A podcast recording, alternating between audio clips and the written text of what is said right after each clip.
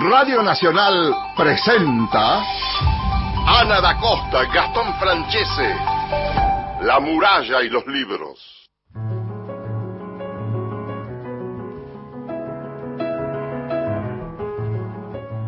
Hola, ¿qué tal? ¿Cómo están? Muy buenos días. Bienvenidos a un nuevo encuentro de La muralla y los libros, el programa de la Biblioteca Nacional ya hay muchos, muchos oyentes levantados para escuchar el programa de hoy. Mi nombre es Ana Costa y me acompaña como siempre, como cada sábado, Gastón Francese. Tan oh. lindo hoy, Gastón, ¿eh? Hola, Ana, ¿cómo andas? Muy, qué, lindo encontrarnos al aire y en el programa de la Biblioteca Nacional. Doy las vías de comunicación, ¿te parece? Dale. Eh, saludamos a Cristian Blanco y a Marcelo Cruz.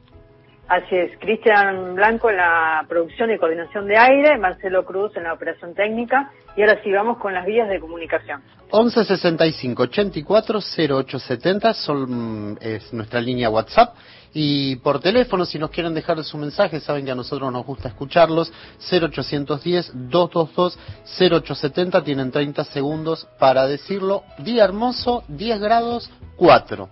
Hermoso. A la tarde me voy a andar en bicicleta. Ah, ¿hasta te vas a la boca? No sé. El sábado pasado estuve en la boca, eh, 14 kilómetros desde casa. Loquita. Quiero agradecerle a Editorial Sudestada que nos envió, nos escuchan, así que le mandamos un beso enorme a la gente de la editorial. Nos mandaron cuatro libros. Qué lindo y quiero mencionarlos porque son autores de diferentes lugares ah, del país. Dale, dale, bueno. Mira, nos mandaron Brasas, Relatos de Vidas Desabrigadas. Eh, Marcela Aluz es la autora que nació en Santiago del Estero, hoy está radicada en Córdoba. Eh, vamos a leerlos. Y también eh, nos mandó el libro Galaxia de Juan Solá. Juan, que nació en, en La Paz, en Entre Ríos, eh, y está viviendo en Chaco. Esta, esta mutación de los autores que van rotando, nacen en un lugar y se van a vivir a otra provincia. Claro, claro, sí, tal cual. Y me gusta mucho, te voy a leer un fragmento cortito de la contratapa. Sí, dale. Dice, lo lindo de llorar con un libro es que uno llora acompañado. No se trata de desahogarse, sería como hallar consuelo, sino de encontrarse con otro cuerpo, abrazar, refugiarse. También es volver al primer llanto del que recordamos la emoción completa porque ahí fue cuando tuvimos conciencia de llorar y de existir en el llanto. A veces decíamos que la escritura representa alguna forma de justicia, pero ¿quién puede conseguirla con ficción? Debe ser por eso que Juan Solá llega al llanto pero huyendo de los finales felices. Sus historias son lugares a los que ir cuando se tiene miedo, son la parte honda del río. Me hiciste acordar, eh, ¿te acordás cuando en Autores por Autores cerrábamos la entrevista con Samantha Schweblin y ella dice la lectura que, a ella le pasaba como que escribir era como bailar de a dos, que el lector y ella bailaban y esa idea es, es muy linda, muy linda. Ah, me acuerdo, me acuerdo de, ese momento de la entrevista con Samantha Schweblin y si quieren recordar la entrevista vayan al canal de YouTube de la biblioteca Autores por Autores, ahí está la entrevista completa. Me quedan dos libros más para mencionar. Uno es Conmuévanse, Crónicas Urgentes desde el Despojo, que es de eh, Bernardo Penoucos. Él nació en Azul, provincia de Buenos Aires. Y el último libro de Nina Ferrari, Los días se volvieron ceniza, qué lindo título, nació en Capital y vive actualmente en Moreno.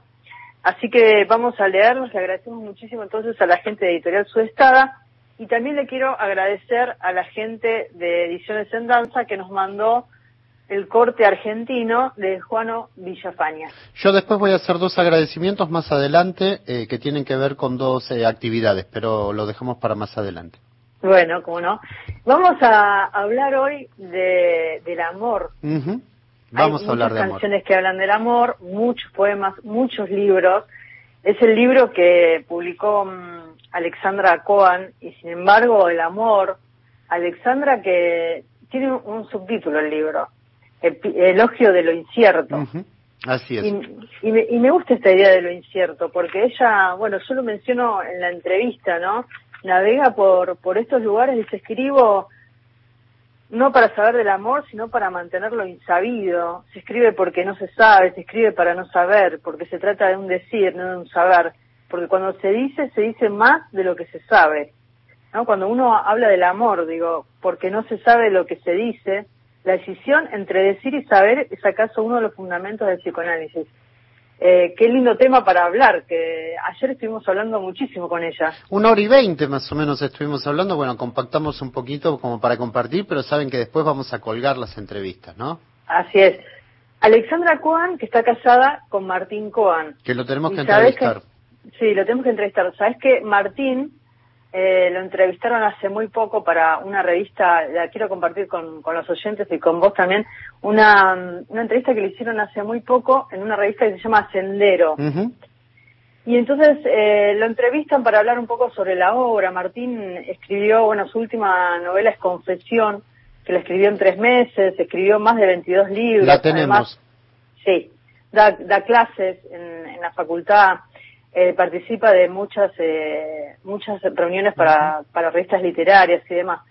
Entonces, a ver si llego, espera, porque ahora me perdí. Confesión eh, es, es muy interesante porque es un libro, por lo que yo tengo entendido, son tres relatos y están situados en la década de los 70. Así es. Bueno, es que en esta entrevista, a ver si la encuentro ahora, eh, hablan un poco sobre el tema de, de la cuarentena y este tiempo, porque a Martín le encanta ir todo el tiempo a los bares, al café, para escribir, para charlar con otra gente. Claro, y, se quedó sin nada. Y se quedó sin nada en ese tiempo de la cuarentena. Si te parece, escuchamos la primera parte de la entrevista que le hicimos ayer a Alexandra Cohen y después cuento el momento en que Martín y Alexandra se conocen y se ven por primera vez y también ahí se desliza esta historia de amor entre ellos. Vamos, adelante. Nos vimos hace muy poco, pero es una alegría volver a encontrarnos y esta vez para hablar, sin embargo, el amor, elogio lo incierto. Hola Alexandra, ¿cómo estás? ¿Cómo están? Gracias de nuevo por la invitación. Me quedé pensando en, en algunas preguntas que están en el comienzo del libro. ¿Por qué seguir hablando de amor? ¿Por qué escribir un libro sobre el amor después de todo lo que del amor se dijo? ¿Qué decir después de todos los que hablaron de amor? ¿Qué se puede seguir diciendo? Sin embargo, después de estas preguntas viene como una especie de sentencia. Y decís, nadie podría rogarse saber qué es el amor. Escribo para no saber del amor, sino para mantenerlo insabido, de navegar en esas aguas de lo insabido. Me pregunto si es una búsqueda inútil o si es el intento de una lectura de todo lo que no se sabe del amor. Sí, en realidad yo puse eso en el inicio y después no sé si me salió eso que yo digo que no solo que quería hacer en el libro, sino es parte de cómo lo pienso, que es efectivamente uno puede hablar de amor un montón y al final es algo que se va diluyendo y que termina siendo insabido, o sea, hay una incompatibilidad entre el saber y el amor. Por eso la pregunta de para qué escribir sobre el amor si en realidad no se sabe. Bueno, aún así me parece que en esa en esos decires que se van escribiendo de alguna manera. Digo decires porque el libro está compuesto por muchas voces, no solo citas, no son solo citas de autoridad, sino que a mí me funcionaron como una especie de coro, ¿no? Como una conversación con otros acerca del amor y, y eso me parece que también fue produciendo, creo yo, porque yo no leí el libro, así que no lo sé, como un efecto a su vez de vaciamiento, ¿no? Como del saber. Y en ese lugar aparece, qué sé yo, la poesía o aparece la música o aparecen otras cosas que no, no son estrictamente un saber. Vos sabés, y esto es lo lindo que tiene la lectura, porque con Ana no nos ponemos de acuerdo, cada cual lee por su lado, entonces yo voy a articular otra forma de acercarme y que tiene que ver con el desplazamiento que hay de un libro eh, eh, el psicoanálisis, una erótica contra natura, y claramente vos de alguna manera enfocás en lo que es una nueva lectura. En cambio, y sin embargo el amor es un decir, hay un desplazamiento, primer desplazamiento, muy interesante.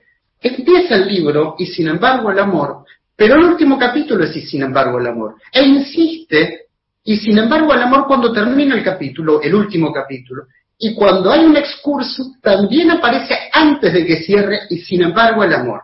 Obvio que hay una operación de lectura porque como vos decís, está Lacan, Barthes, eh, Derrida, es dialógico, es polifónico, pero el acento en el decir. Y de alguna manera es como cuando uno está en análisis, que uno va encadenando significantes y vuelve otra vez y se, toda sutura es parcial. Entonces, esa estructura me interesa que exploremos. Bueno, yo te agradezco si eso leíste en el libro, porque eh, sí, exactamente, yo te diría, y eso incluso lo fui pensando después de escribirlo, que eh, los decires que están en juego ahí en todo caso tienen más que ver con mi, con mi experiencia como analizante que como analista. Lo que la experiencia del análisis hizo en mí o lo que la experiencia del análisis hizo en el eros de mi vida, no sé, me parece que sí, efectivamente, hace poco leí que alguien dijo del libro que es como una gran carta de amor al psicoanálisis, y me gustó eso, porque no es al psicoanálisis como saber, como edificio teórico, sino yo diría a mi experiencia analítica. Y también pienso, tema que desarrollaste en el capítulo 2 que tiene que ver con ese no sé qué, porque se dialoga con otras voces en este coro polifónico de lecturas, de posturas y demás, pero también con la música, ¿no? Por ahí aparece Fito Páez y si yo no buscaba a nadie te vi, digo, uno se anuda con el otro, pero también aparece el tema del deseo, en el libro aparecen otros autores, eh, aparece la literatura, son muchas las ironías del amor, pero todas ellas se reducen en una sola paradoja. El objeto de deseo no es lo que crees que es. Y entonces nos hace pensar también en el amor, en la pareja y en el tema del deseo. Y esta frase del deseo de eh, Jean-Luc Nancy que dice, el deseo es desear que pase algo, no tener algo. ¿Qué es el deseo? Claro, desear que pase algo y no tener algo. Efectivamente, el deseo no tiene que ver con tener algo, con tener un objeto, por eso también Nalush dice el amor posesivo no existe. Si estamos hablando de amor, no estamos hablando de posesión. De ese amor enlazado al, al deseo, ¿no? Porque después hay, hay otro, hay amores y amores, pero, pero efectivamente el deseo, digamos, y el amor no son la misma cosa, justamente porque el otro no está en la escena del mismo modo, podríamos decir o la relación con el otro no, no, no es la misma escena la del amor y la del deseo. Me parece que la operación que hace Lacan en el seminario 8 y pensando estas dos posiciones del banquete, el amante y el amado, lo que intenta hacer, por más que, bueno, no sé si, si es definitivamente así, no importa, pero es como un momento, ¿no? Es combinar el amor y el deseo en esa metáfora del amor y en el banquete y en esos en eso que efectivamente no cuaja, ¿no? Y que no hay complementariedad, que no hay armonía, porque lo que dice Lacan es el drama del amor es que, porque si fuera sujeto y objeto, listo, si era cuestión de ir a buscar el objeto adecuado, pero no, porque dice Lacan, el drama del amor es que lo que tiene el objeto no es lo que le falta al sujeto, si no sería muy sencillo. Ese desacople, esa, esa cosa desencajada, desquiciada, es lo que permite que se abra un espacio por donde pase el deseo. Me hiciste acordar una charla que dio Martín Churba en TED Río de la Plata. Ah, a ver. Y que hablaba de las telas y de los hilos, y, cómo, los hilos de distintos eh, formatos y medidas iban armando la trama.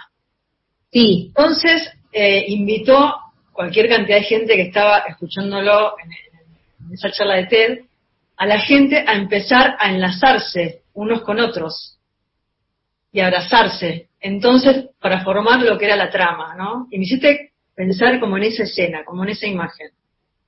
Sí, que es como decía Gastón, es una trama que no termina de sutura, ¿no? No tiene una sutura perfecta, se ven los agujeritos, se ven las fallitas, ¿no? es como, como un patchwork, sería más que cualquier otra cosa, ¿no? Que viste que se ven las costuras, que eso es, que no, no, no hay una fusión en donde una cosa se pierde en la otra, sino que hay eso que no termina de encajar, que, que bueno, no sé, eso, los pliegues, las, las entretelas, las, bueno, justamente Churba es alguien que trabaja con las tramas, no es casual, digamos, ¿no? Que es, si hay algo que tiene Churba en la ropa, es eso, es trabajar ahora quizás ya lo imitan un montón de personas, pero cuando él empezó, las tramas, las telas que él trabajaba, eran unas telas increíbles. Y tenían esa cosa, pues, como de esto sale un vestido, ¿no? Casi que, bueno, efectivamente, me parece que tiene que ver con esa cosa que no, eso, que no, no se fusiona, no se pierde en el otro. Agrego a esto que es el sujeto el que está barrado, está el lenguaje ahí, y, está el malestar de la cultura, y nunca va a quejar, y eso es lo que está muy bien que vos señalás, en, se quiere domesticar algo que no se va a poder domesticar de ninguna manera. Sí, a mí me parece un gran concepto el de la hospitalidad. Uno aloja esa extranjeridad, ese, porque no es todo, ay, qué lindo, llega, no, hay, me, me acordé de un chiste de Sasha Getty, creo que es, las visitas siempre son placenteras, sino cuando llegan, cuando se van, ¿no? Sobre, o sobre todo cuando se van. Bueno, eso, ¿no? Que uno abre la puerta y no viene solo, lo, digo, eh, alojar al, otro implica alojar lo otro de mí, que a su vez es alteridad con la que cual yo me constituyo, más bien, ¿no?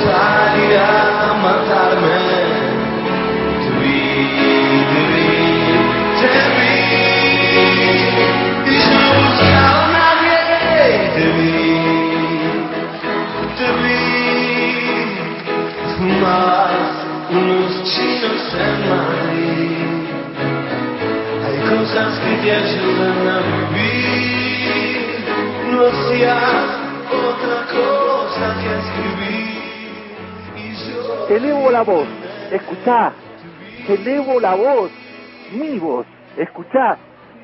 Silenciemos nuestra voz, escuchemos Nacional. Alfredo Valentini de las Compuertas, Luján de Cuyo. Que tengan buen día, amigos de la radio. Gracias por estar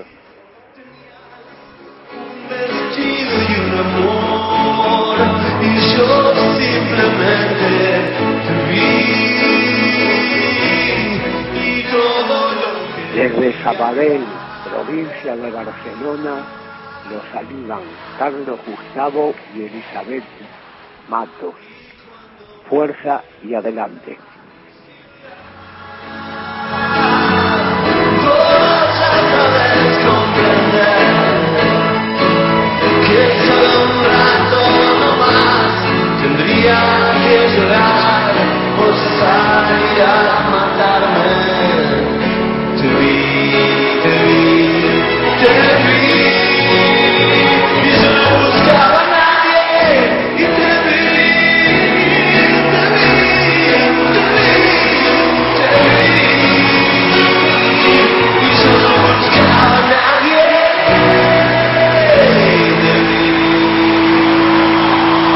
Es un clásico, un vestido y un amor, y hablando de ese momento en que uno se enamora, y quiero contar esta anécdota del momento en que se conocen Alexandra y Martín Coan. Eh, él va a la facultad y dice, Alexandra recuerda el destello que tenía Martín en los ojos al verla cuando se conocieron en una jornada sobre la metáfora en una cátedra de psicoanálisis de la Universidad de Buenos Aires. En la filmación del primer día en que se encontraron cara a cara, se la ve a Alexandra coordinar la mesa y se lo observa a Martín susurrándole cosas al oído. Había un entendimiento, una semilla de complicidad. Había en ella un hacer lugar a las cosas. Y después nos volvimos a ver, esto lo dice Martín, lo cuenta Martín, y después nos volvimos a ver y nos enamoramos. Y ese modo de dar lugar al otro funciona. No es, no es estarle encima, porque yo me hacía cargo de todo hasta que Alexandra un día me dijo, no sos el responsable exclusivo de mi felicidad. ella sabe hacerle lugar al deseo del otro y a sus tiempos y a sus dudas. Muy Eso lindo. lo, lo contó Martín en una entrevista hace muy poco. Eh, así que lindísimo, del momento en que justamente, como dice la canción, aparece ese destello cuando uno conoce al otro y se enamora. ¿Vamos con la segunda parte? Vamos con la segunda parte, conversamos con Alexandra Cohen sobre el libro y sin embargo el amor. Quiero volver al tema del deseo y el deseo relacionado con la demanda amorosa. Citas las letras de los boleros, que son una red de solicitudes. El tema de la demanda, la demanda por un lado que llena expectativas, genera también esta angustia, ¿no? La angustia de la espera. Y en esta idea relacionada a estos tiempos con los mensajes, los celulares, vos lo, lo contabas, estar en línea, si el otro leyó el mensaje, cuánto tardó en contestar, si está disponible, buscar signos, ¿no? Y decir, busco signos, pero, pero ¿de qué? La hermenéutica, ¿no? Del enamorado. Sí, la hermenéutica del enamorado, que todo el tiempo está interpretando todo, cualquier cosita. Eso, lo, digamos, a partir de la figura de la espera de Bartes, en Fragmentos de un discurso amoroso, que Bartes dice, el enamorado es un sujeto que espera, básicamente. Eh, me gusta que Bartes, digamos, ha- habla del, del- de la espera del llamado telefónico y cómo ese teléfono fijo hacía que el que esperara también quedara fijo al lado del teléfono, se podía mover. Toda mi, mi salida a la exogamia fue con el teléfono fijo y era tremendo, era que nadie use el teléfono en la casa, quedarse pegado, no se podía ni, ni ir a tomar agua porque justo iba a sonar el teléfono. Y yo pensaba eso, ¿no? Que hoy en día no existe más el teléfono fijo y de hecho se llama teléfono móvil y aún así esa espera se exacerbó o se acrecentó incluso. Porque vos después, en ese momento, después del llamado, cortabas y, y después seguías con tu vida. Ahora es permanente la, la, eso, escrutar si el otro, los signos del otro, ¿no? Si el sujeto enamorado es una hermeneuta de, sí, está todo el tiempo leyendo signos, interpretando signos. Quiero volver un segundito hacia atrás con a lo que abrís a partir de ahí, es a que Lacan nos pone en la pista de la risa. No podía escribir un libro sobre el amor sin la risa, porque para mí eh, no, no hay, prácticamente no hay nada sin risa, pero diría que tampoco hay eros sin risa. Es también un modo de intervenir en una escena actual que me parece que se está volviendo cada día más solemne y que la solemnidad me parece que es absolutamente que impide más que lo que posibilita. Y en cambio la risa, que no es la risa de nos vamos a reír de todo, sino esa risa como efecto, hace caer lo, la sol- lo sagrado, hace caer lo solemne, hace caer eso que agobia. Y A también, su vez es una postura mía también, no sé si es estrictamente así, bueno, esa es la lectura. Eh, No hablando de los decires, bueno, esa es mi lectura también. y también haces una lectura del amor y del tiempo. Cuando lo amoroso irrumpe, irrumpe fuera de tiempo y fuera de lugar, nunca es el lugar adecuado. Me gusta esta idea de, de haberlo citado a Slavoj Zizek, que dice, la caída en el amor nunca sucede en un momento determinado, siempre ya ha sucedido. Claro, que ya está, que viste que ya te, ya te agarró, ya está. No, no podés, no pudiste prevenirlo, no pudiste anticiparte, no pudiste retrasarlo. No es que vos decís, no, ahora hay gente que se mueve así, ¿no? Defensivamente en la vida. Dicen, no, yo ahora no estoy para enamorarme. Como dice, yo ahora no estoy para viajar a Mar del Plata. Bueno, viajas a Mar del Plata, lo decidís. No, mejor este fin de semana, no el próximo. Ahora, no estoy para enamorarme, no, no estoy en un momento para enamorarme, como si eso pudiera decidirse. También pienso en, en esto que también lo decís en el libro, que cada época tiene su narrativa acerca del amor. Es interesante pensarlo desde ahí, ¿no? En, en esta época y en el momento en que escribiste el libro. Yo el libro lo empecé a escribir antes de la pandemia, en enero, y cuando vino la pandemia, o sea, cuando irrumpe la pandemia acá, o, o cuando se decreta la cuarentena en marzo, yo estaba escribiendo el libro, no lo había terminado, pero venía con un ritmo, digamos, sostenido, y cuando vino la pandemia me detuve absolutamente y no, no podía escribir, no pude escribir durante dos meses, o sea, no abrí el documento en dos meses, y entonces cuando lo retomé dije, ¿qué hago? ¿Me, ¿Dejo una marca de la pandemia en, el medio? Y decidí que no, que no, porque al revés, la escritura del libro me permitió correrme un rato de la, de la pandemia porque estaba, de, de la pandemia y de lo que estaba pasando en ese momento, ¿no? Que era pleno, esa, la cuarentena estricta, el silencio del mundo, bueno, todo lo que nos pasó abruptamente. Voy con una propuesta, un juego. y vamos a poner a dialogar a tus dos textos. Sí. Y voy a empezar, 2019 es el capítulo y dice, en los últimos años se ha ido, forjado un se ha ido forjando un puro voluntarismo que no quiere saber nada de la opacidad del lenguaje, del cuerpo ni de la pulsión. Y cada vez se va, eh, señalás vos, construyendo un otro que es malo y yo soy el bueno, una división pueril de un mundo entre buenos y malos. Y empezás a discutir ahí con, con los feminismos. Y ahora paso al, sin embargo, el amor. Cuando volvés a retomar esto que vos hiciste en el otro, en el otro libro, que es discutir ciertas eh, creencias doxa, como vos lo llamás, que dice el amor siempre te hace bien, feliz día, y, y está eh, ese, eh, ese, eh, esa actividad que hizo el ministerio en el Día de los Enamorados, que vos también señalás que suponer además que se pueda advertir a alguien acerca del amor, de lo que es el amor real, como si hubiera una pedagogía que habría que cumplir. Me parece muy interesante eso. Sí, a mí, eh, digamos, el ejemplo que tomé del, del Día de los Enamorados del Ministerio de las Mujeres, a mí me sorprendió mucho esa serie de tweets porque, digamos, yo celebro que haya un Ministerio de las Mujeres y que haya un lugar donde se centralicen las políticas públicas en pos de los derechos de las mujeres, imagínense. Lo que no me parece es que el Estado tenga que estar legislando sobre el amor o dictaminando de qué se trata el amor, que, va construyendo un sujeto muy infantil, digamos, se, dirige a un sujeto muy infantil. Otra cosa de la época que es muy, muy habitual es que se ponga el amor al lado de la violencia. Uno está hablando de amor y, y te hablan de violencia. Entonces, ese, ese empastamiento entre amor y violencia, o sea, una cosa es una campaña contra la violencia de género y otra cosa es un tuit por el Día de los Enamorados. Me parece que, ¿por qué el Día de los Enamorados? Primero, porque se tiene que pronunciar el Ministerio el Día de los Enamorados. Y segundo, ¿por qué se tiene que pronunciar en relación a la violencia? Lo mismo pasó en la cuarentena cuando el Ministerio salió a decir que hay que tener sexo virtual.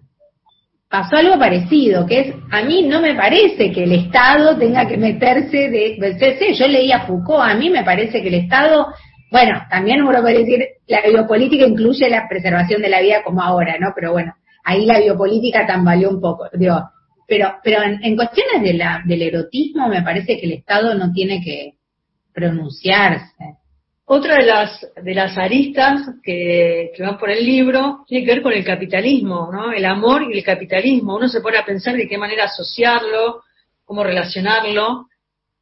Sí, el asunto es que no hay afuera del capitalismo por ahora.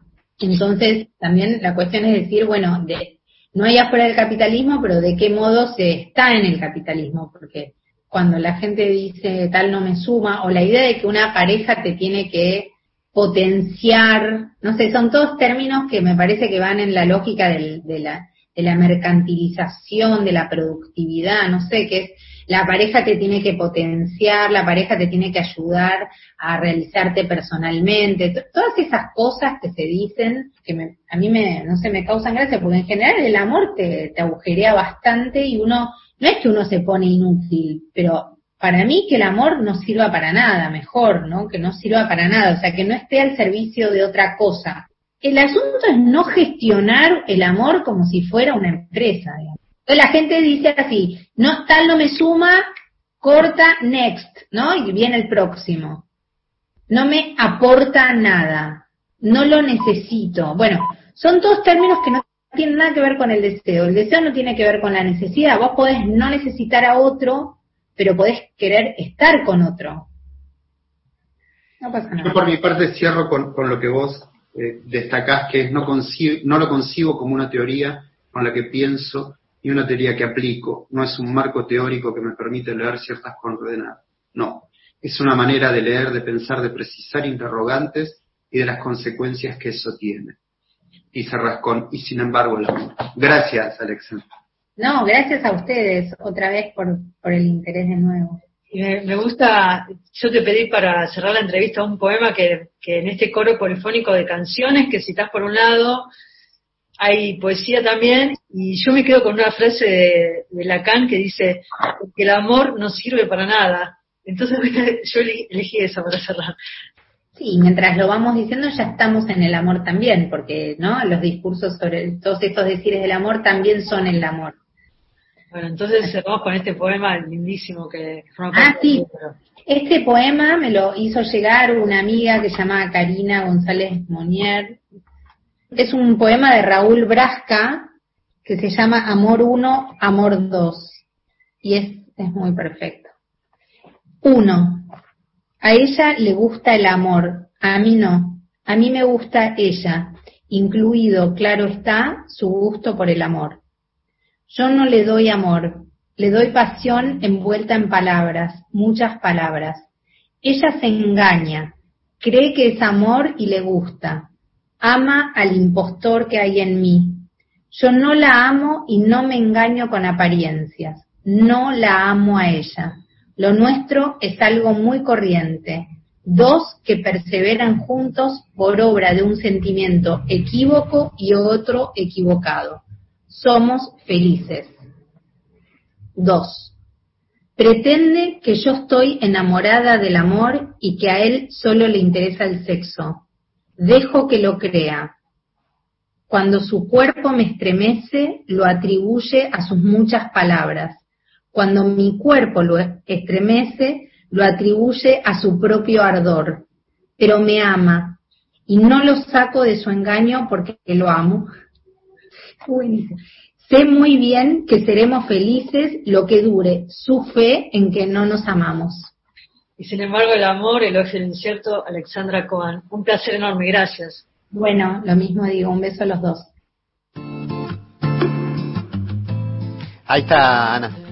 Qué lindo, qué linda entrevista. Nos faltó, bueno, hablamos muchísimo más. También hablamos del amor, porque ella dice, porque no hay amor sin odio, no hay amor sin opacidad, sin oscuridades. Y, y quiero leer un fragmento del libro que dice, en un momento, sobre el análisis, y está el analista y la paciente, y entonces eh, la, la paciente le dice, yo quería que usted me sacara de encima el amor, le pide Mina Tauer a su psicoanalista y ella le responde, yo seré incapaz, señora.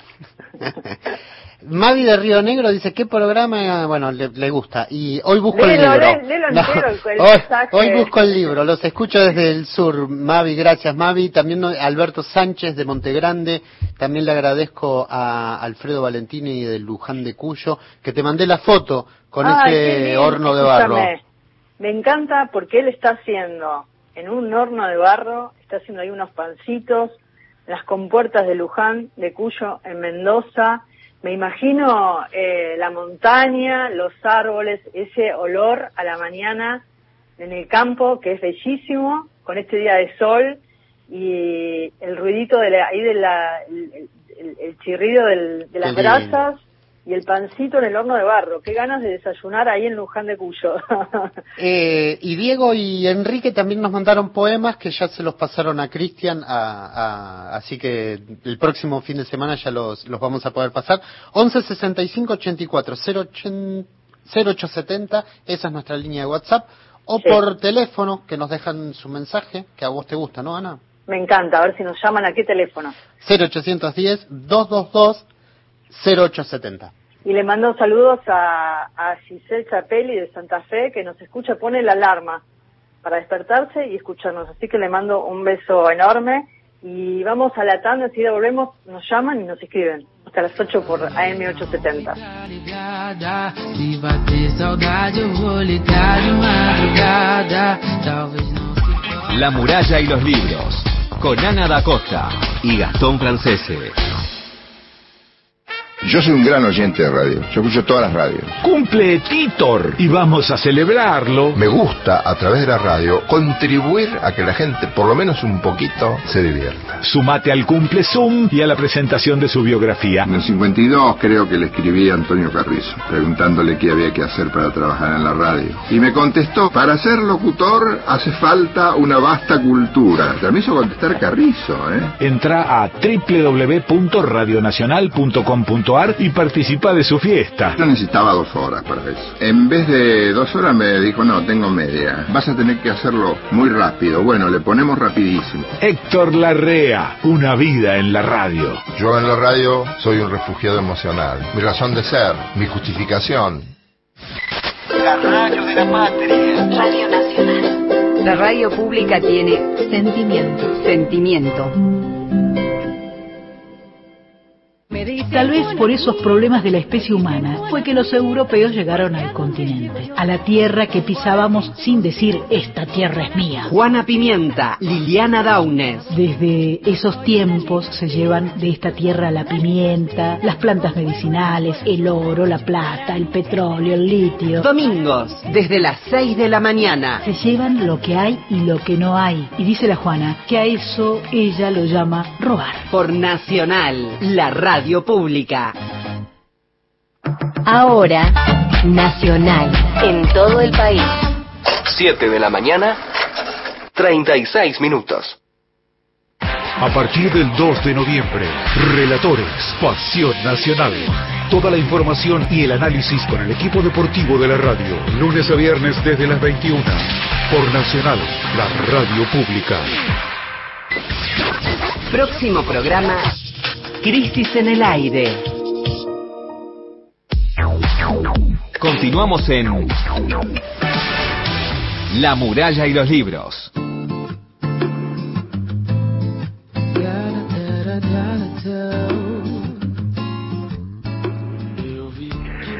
Es hielo abrasador, es fuego helado, es herida que duele y no se siente, es un soñado bien, un mal presente, es un breve descanso, muy cansado, es un descuido que nos da cuidado, un cobarde con nombre de valiente, un andar solitario entre la gente, un amar solamente ser amado. Es una libertad encarcelada que dura hasta el postrero paroxismo, enfermedad.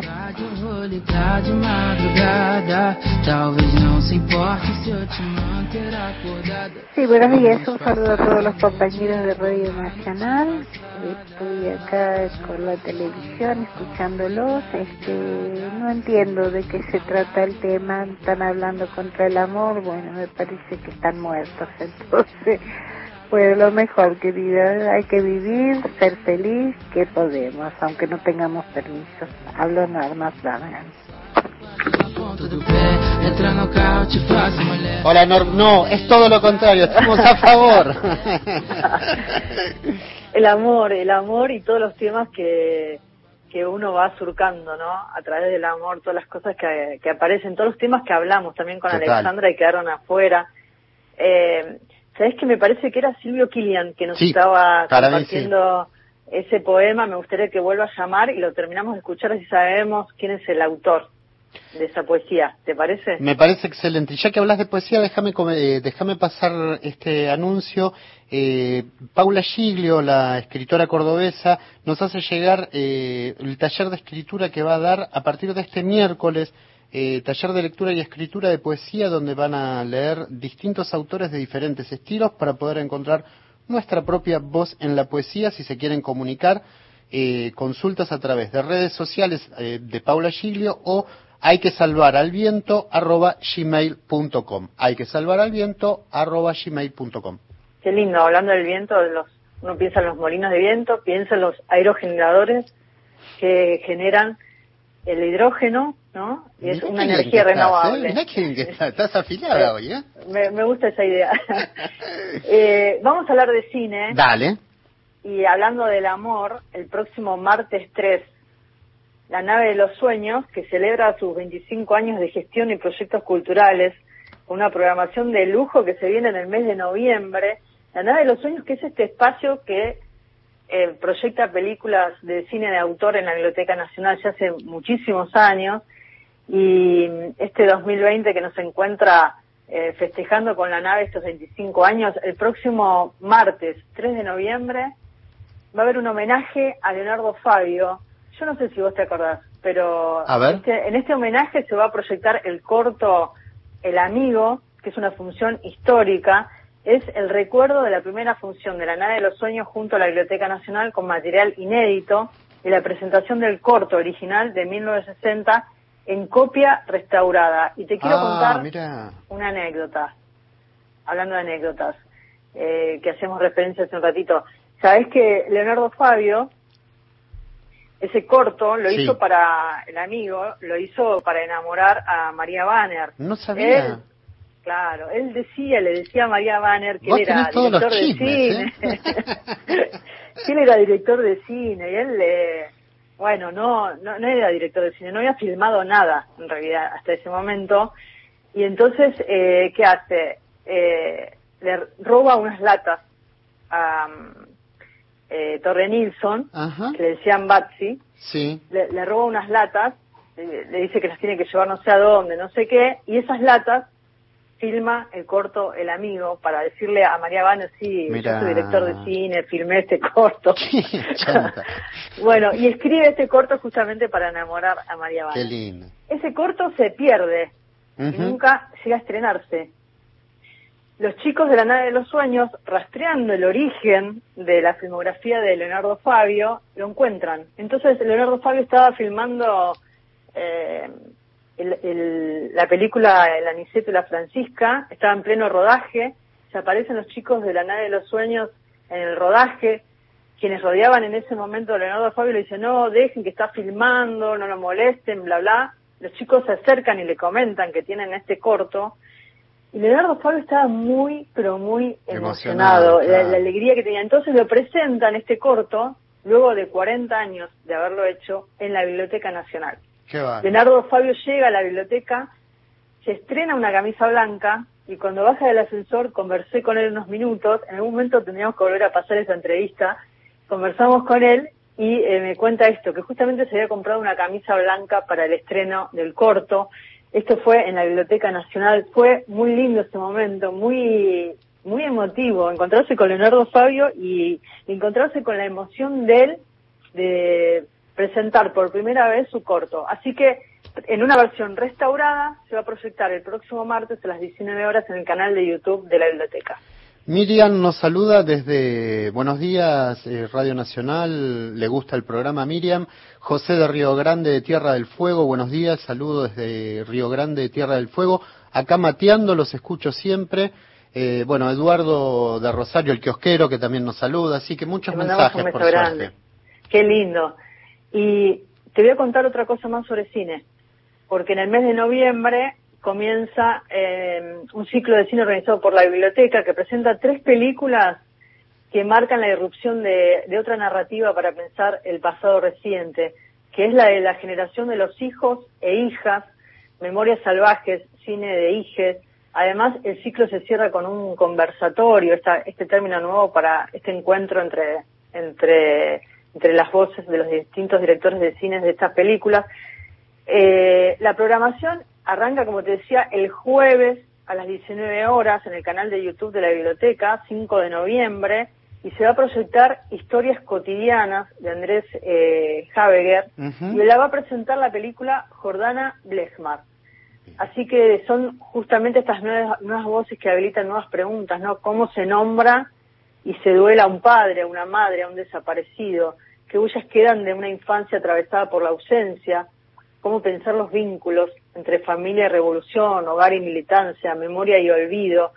Estas son un poco las temáticas que atraviesan estas películas que forman parte de la programación del ciclo Memorias Salvajes, Cine de Hijes, que está la programación completa en la página web de la Biblioteca Nacional, que es www.bn.gov.ar. Vamos con un poquito de música y venimos con poesía. Vamos. Vamos con la música.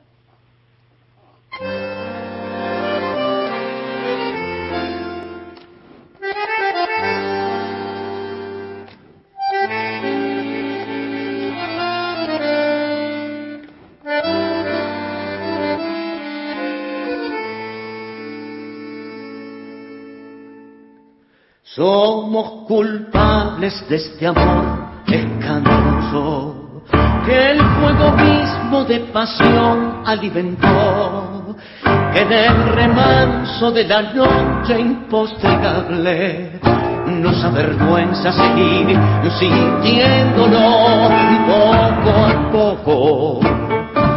Fuimos volviendo locos y ese vapor de nuestro amor nos embriagó con su licor.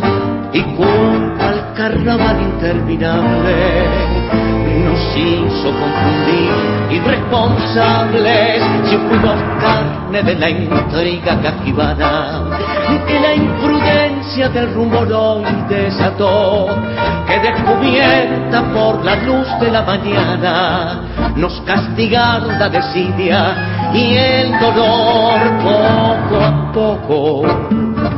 Fuimos volviéndonos locos y ese vapor de nuestro amor nos embriagó con su licor.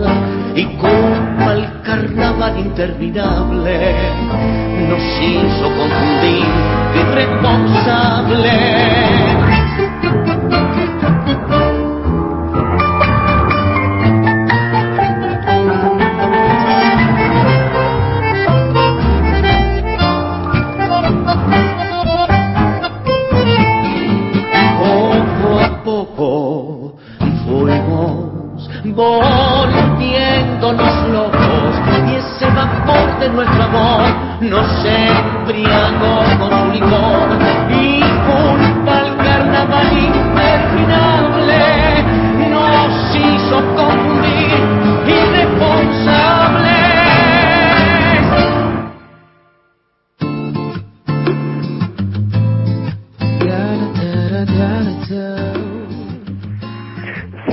tenés razón, como siempre. Soy Silvio y 30 segundos son demasiado poco para leer un soneto de Quevedo. Pero bueno, quedaron un par de cuartetas.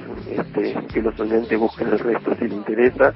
Un soneto basado en antítesis que es, es el amor. Chao. Ahí está Silvio, tenías Quevedo, qué, qué- qué Quevedo. oído, ¿eh?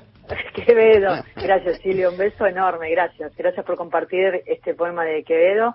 Y mm, lo escuchábamos recién a, a Cucuza Castielo, el músico que hace esta fusión entre el tango y el rock con esta versión de Responsables Me Gusta, porque habla del amor y este, este amor un poco desbandado. Así que me encanta, me encanta esta versión. ¿Vamos con la poesía? Vamos con la poesía. ¿Quién tenemos hoy? Julia Sarachu. Compartimos. Alfonsina Storm. Siempre estás como ausente de la tarde. Raúl González Muñoz. Llora, llora, Brutaú. Enrique Banks. Alejandra Yo Pizarro. no sé nada. Hilario Cazune. He soñado que tu dama Juana está crecida. Horacio Castillo. Leopoldo Lugones.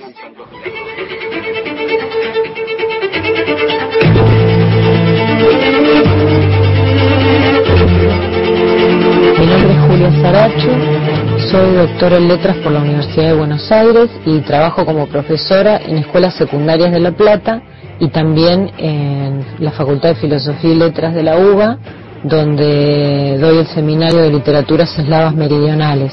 Me especialicé en literatura eslovena con la tesis Interpretación de la historia de la poesía eslovena. Publiqué los libros de poemas Transformaciones y Las bellezas del lobo, las novelas Cuatro ojos ven más que dos y Muñequitas rusas. Y actualmente este año salió el libro Prometeo encadenado, que es eh, mi poesía reunida a través de editorial Gog y Magog Ediciones. Autoconsistencia. Soy cauta. No pronuncio una palabra si antes no explota en mi garganta, porque pienso, cada transformación inmoviliza el universo. Yo misma soy una estrella congelada que viaja del centro a las aristas y solo al profundizar en su centro se libera. No quiero servidumbres encubiertas, ni palabras que debilitan, ni poderes que se deshacen como bosta seca, porque cuando Prometeo le dio el rayo a los hombres, la víbora perdió su veneno y aquello su pan. Voy a ver qué se mueve bajo el agua del río y la tintura del álamo que sangra.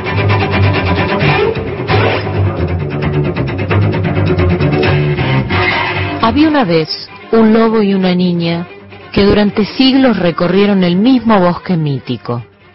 Todas las mañanas la niña se ponía su capa roja y atravesaba el bosque con un canasto cargado de dulces que su madre preparaba para la abuelita que vivía del otro lado de la foresta. Cada día, el lobo astuto engañaba y tragaba a la niña y la abuelita, y un cazador justiciero lo atrapaba y abriéndole la panza las devolvía a la vida. A través de los siglos, la repetición de la fábula lo fue acercando. ¿Cómo pensar a Caperucita sin el lobo y al lobo del bosque sin voracidad de Caperucita? Pero las consecuencias de la desobediencia se perpetuaron en el tiempo hasta desembocar en otra deglución. La fábula fue tragada por el grupo de artistas Seme, y el valor ejemplarizador de la historia se transformó en mercancía. El lobo y Caperucita fueron despojados de sus atributos. La caperuza roja y la cabeza máscara del lobo también se exhiben y venden en la Galería de Arte MNM.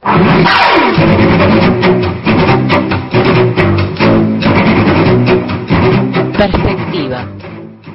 Desde la cima vi cientos de hombres y mujeres comprometidos en extraña danza.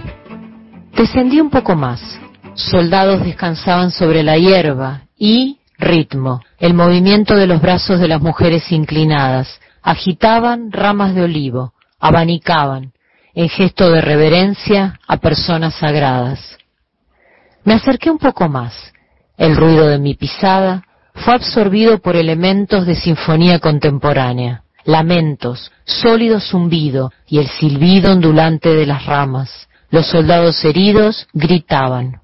Una nube de tábanos los acechaba y las mujeres piadosas los espantaban. Este fue el comienzo del verano.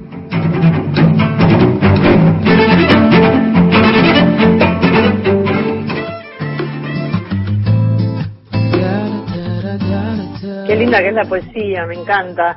Le quiero mandar saludos a Quispe, que nos escucha, y le mandamos un beso enorme, nos escucha cada sábado. Y también, viste que yo contaba al comienzo que hay oyentes que se eh, ponen la alarma para escuchar y levantarse bueno, le mando un saludo enorme, porque acá hay una cadena de oyentes que se, que se avisan, se ponen la alarma y se avisan unos a otros. Así que le mandamos saludos a, a Diego, a Viviana, a Gustavo, a Cristina, a todos. Un beso enorme y gracias por escucharnos cada sábado. Rey. Eh, Julia Sarachu nos mandó los libros, ya la vamos a entrevistar para autores por autores. Eh, es muy interesante. Claro, claro que lo vamos a entrevistar. Muchos autores y me gusta recorrer esta geografía argentina con, con, los textos porque es una manera también de acercarnos a, al país, a las costumbres, a, las voces y los tonos de cada una de las regiones eh, de nuestra querida Argentina. Quiero compartir con ustedes una actividad que se va a hacer eh, la próxima semana en la Biblioteca Nacional y tiene que ver con la arquitectura y planeamiento en las Malvinas, 1600 1764-1833. La muestra es organizada por la Secretaría de Malvinas, Antártida y Atlántico Sur, Ministerio de Relaciones Exteriores, Comercio Internacional y Culto, y la Organización de Estados Iberoamericanos para la Educación, la Ciencia y la Cultura, la OEI. Esta exposición, ¿sabes dónde se hace? En la en la Plaza del Lector Rayuela. Ah, mira. Eh, es una exposición que propone un recorrido histórico fotográfico en conmemoración del primer izamiento de la bandera nacional en las Islas Malvinas, que fue el 6 de noviembre de 1820. En este itinerario se presentan una serie de mapas, planos y fotografías que ilustran los diferentes periodos históricos de las Malvinas con foco en la arquitectura e historia de las islas. Así que es este, este recorrido por la Plaza Lector Rayuela donde fui varias veces a la biblioteca en, esta, en este tiempo en bicicleta y es lindo porque hay mucha gente que va con sus hijos, con su familia a disfrutar un poco del sol, de la Plaza del Lector y es lindo también para, para ver las gigantografías que forman parte de este recorrido en la plaza. Te cuento, me escribió Marcela Croce, la docente de la Universidad de Buenos Aires, que estuvo con nosotros en la muralla y los libros, en la muralla y los libros, en la otra, en la otra, en la otra radio, en Folcloria, cuando estábamos en Folclórica. Ah, y me mandó esta, Parece otra vida. Parece otra vida, sí, tal cual. Jornadas eh, internacionales de investigación El exilio español y sus consecuencias latinoamericanas, los casos de Argentina y México, filosofía, redes y cultura impresa. Todo esto se va a poder ver a través del canal de YouTube del Instituto Interdisciplinario de Estudios de América Latina, así que es del 9 al 12 de noviembre. Si tienen ganas, se dan una vuelta por ahí. Sabes que quiero contar también sobre una, un festival de lecturas y de libros que se va a hacer en Córdoba. Epa, vamos, a ver, ¿cómo Del es? 11 al 15 de noviembre va a ser. Ya. Eh, sí, se lleva a cabo por, eh, lo organiza la Subsecretaría de Cultura de la Municipalidad de Córdoba. Eh, bueno, hoy muchas de las cosas pasan de las de las ferias de libros o ferias de lectura o encuentros con autores pasan por las redes sociales, por las distintas plataformas. En este caso, eh, el festival tiene formato digital y se puede acceder gratis y sin inscripción previa a través del canal de YouTube de Cultura Córdoba Ciudad, además de las redes sociales Facebook, Twitter e Instagram, con el hashtag Festi Lecturas y Libros. Y la Biblioteca Nacional participa eh, de este festival. ¿Cómo? ¿Cómo? Con la producción, pro- algunas de las producciones audiovisuales que, que se hicieron, en este caso con el ciclo de entrevistas autores por autores. Bien, qué lindo eso, ¿eh? Linda noticia. eh, hacemos eh, el chivo, pero lo hacemos nosotros, por. Eso no, no pero cuenta. Fue, pero fue, fue la selección que hizo la gente de Córdoba para, para que participara ¿En la biblioteca con material. Sí, sí. Ah, yo pensé que había estado bañado. No, no, no, no, no, no, le eligieron ellos.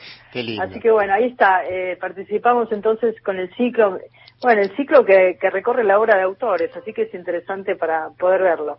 Nos escribe José Villación de, de La Quiaca. Nada, tenemos muchos mensajes. Ahí, bueno, acá hay uno que se acaba de... Compartilos, léelos, qué Mm, lindo. Buenos días, buen sábado, Ana y Gastón son muy lindos. Bueno, hay bicicleta desde Benavides a Villa La Niata y aparece la antología del amor eh, y unos anteojos. Qué linda. Eh, Mari de Benavides nos escribe. Hermoso, hermosa la Qué foto, te lindo, la pasé. bueno, Ella se va a ir de, ¿dónde? De Villa La Nieta a Benavides. A- a hacer a- el recorrido. no, al revés, de Benavides a Villa La Niata. Bueno, hoy, hoy me parece que yo me voy a ir a, tengo que ir a buscar un libro hasta Caballito, un libro de francés. Ah, mira. Bueno, Así que avísame, me- capaz que estoy. bueno, dale, nos vemos un ratito. bueno, chiquita, estamos llegando al final, ya viene la gente de Crisis en el aire. Llegamos al, al final del programa. Como siempre digo, muchísimas gracias a, a los oyentes por la compañía. Eh, es, eh, es lindo compartir este- esto de, poner el despertador porque es una manera de levantarse para acompañarnos cada mañana de sábado por AM870 y hoy hablando sobre este gran tema que es el amor y cuántas cosas nos deja pensando. eh, esta entrevista que hicimos con Alexandra Coan y que seguramente va a formar parte del ciclo Autores por Autores. Así que muchas gracias a los oyentes por la compañía. Gracias Marcelo Cruz en la operación técnica, Cristian Blanco en la coordinación de aire y en la producción y Lucía Gómez Muñoz también en la asistencia de producción. Así que muchas gracias. Nos encontramos el próximo sábado. Cuídense, que tengan muy buena semana. Chao Gastón. Chau, chau, linda semana.